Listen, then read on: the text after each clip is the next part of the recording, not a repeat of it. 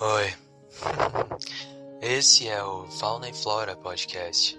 Bem, eu queria deixar registrado de cara que esse é um episódio piloto e nem tem um comprometimento tão base em mostrar e demonstrar o que é uma base pro formato que esse quadro pretende carregar.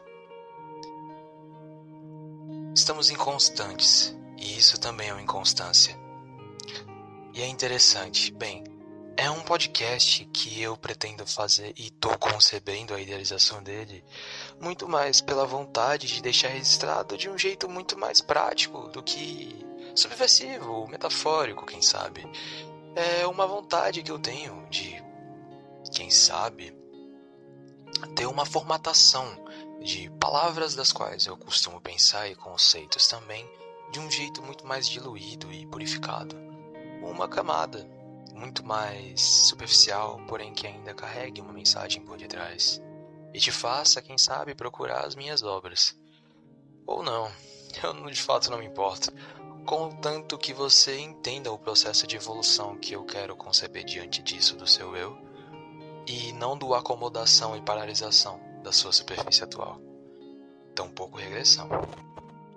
É como uma porta entreaberta você nem pode ver tanto assim, mas ainda assim vai ver algo se se focar bastante no que só aquela fresta tá te mostrando.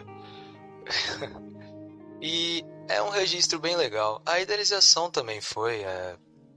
e tá sendo. Sempre é. Apesar de que eu acredito fielmente que uma caneta e um papel não pode ter uma armadura e uma espada e escudo de quem somos, elas ainda assim conseguem ser. É muito engraçado como algo tido quanto superficial até, porque um papel e uma caneta nada mais é que um papel e uma caneta. Nas mãos de quem sabe o que faz, faz. E aquilo vira o que quer que a pessoa queira. É muito legal. Sei lá, sinto que podemos ser origamis. Metáfora sobre papel. Eu disse que não tinha metáforas, mas eu, pelo visto eu minto bastante. E eu sinto que também não seria tão homogêneo se eu somente lesse um texto. Eu tenho até pensamentos muito bem assertivos sobre o que eu quero dizer, o tema mesmo emprega isso. Mas eu sinto que não seria tão verossímil assim com quem eu sou ou com quem talvez você seja. Ler um papel não é uma carta cantada, é um pensamento cantado, entendeu?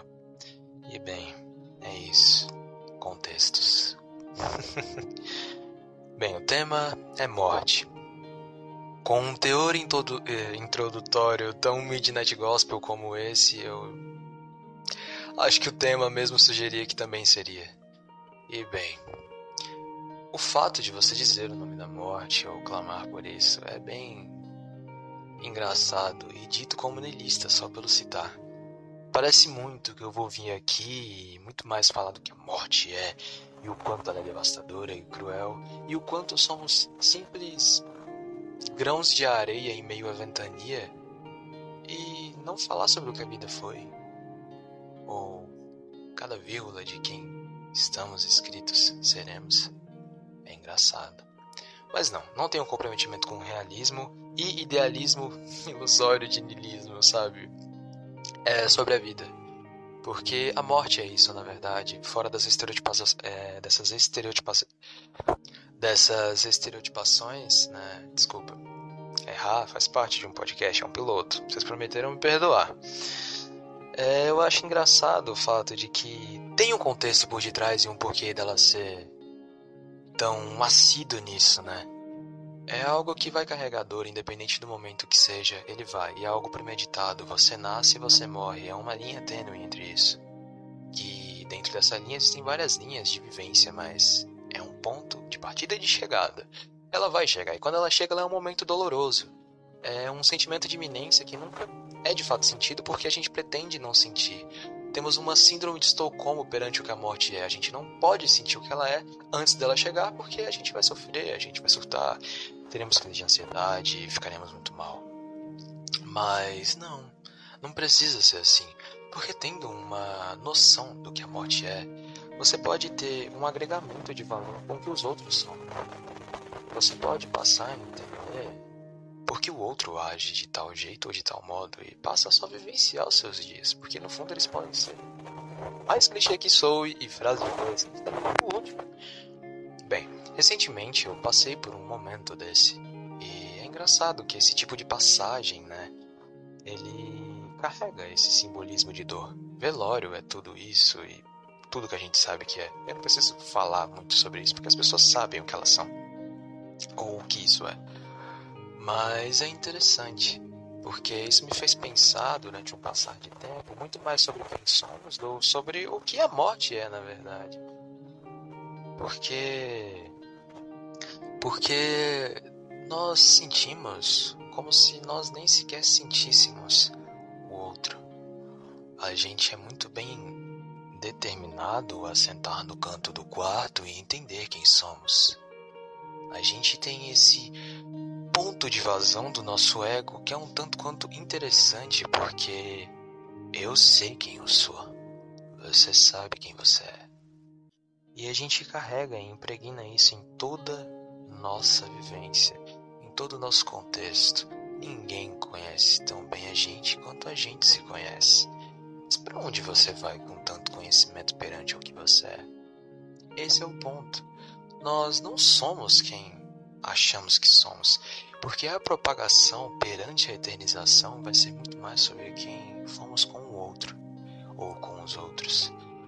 Durante uma provável passagem, as pessoas vão se lembrar de você com pontos característicos de quem você é, que são unilaterais e não formam quem você era, mas é a propagação pela eternização que você tanto buscava. Ela não está em ser um médico X, ela está muito mais na relação e vivência com o outro. E é um tanto quanto tênue, porque essa mesma relação é subversiva, porque o momento do qual origina o seu ser é o momento da sua morte, querendo você ou não. Porque com o passar do tempo, em qualquer lembrança que seja da qual você estiver inserido, porque somos memórias e não pessoas, as pessoas vão se lembrar do seu momento. E o momento também que elas vão se lembrar é o fato de que você infelizmente faleceu. Ou de imediato somente pensar no fato de que você foi a morte, você morreu. E é interessante como somos o único. Nós seremos um único momento do qual não respondemos por nós mesmos. Entende? É muito mais sobre vida mesmo é bem interessante. É bem interessante porque o contexto humano no qual estamos inseridos é esse. Nós não nos preocupamos com outrem e quando se preocupamos é numa constante muito rígida e petrificada de não devemos machucar o outro. Mas seja mais reflexivo e leve porque você vai machucar o outro, porque você vai morrer. E tendo um entendimento disso faz com que você entenda que talvez o perdão seja uma forma de prosseguir com o não piloto automático que devemos sentir. Entendeu? É interessante. Bem, eu acho que eu só pude pensar a respeito disso após o falecimento de um ente querido. E é doido. Como às vezes eu pareço um doido. Como diria a Papisa, que é uma excelente cantora, a morte não é fatalismo, é um ponto de vazão.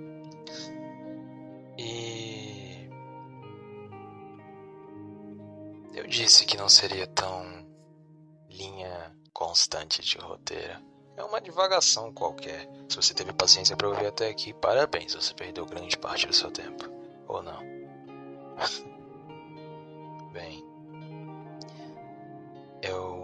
encerrar com o mito de Sísifo, que traz por detrás essa coisa da qual eu quero contar. Sísifo ele tinha uma tarefa que era rolar uma pedra para cima deixar que ela caísse para baixo, rolar uma pedra para cima e deixar que ela caísse para baixo era uma, uma maldição constante na vida dele, mas que com o passar do tempo e do parafuso que foi sendo solto de Sísifo, ele entendeu que por mais que tudo tivesse sido tomado dele, ele ainda poderia pertencer ao tudo. Ele ainda sentia a rocha nas mãos, o calor nos pés, a chuva no rosto. E é sobre isso que somos. Pouco importa o ao redor, porque pouco importa quem somos também, sabia disso? Você não sente a roupa que você veste e também não sente o seu eu. Passe a sentir passe a ter um entendimento amplo de quem somos e o quão etéreo as coisas não vão ser. Para entender do porquê você tentar ser. Esse foi o Fauna e Flora Podcast.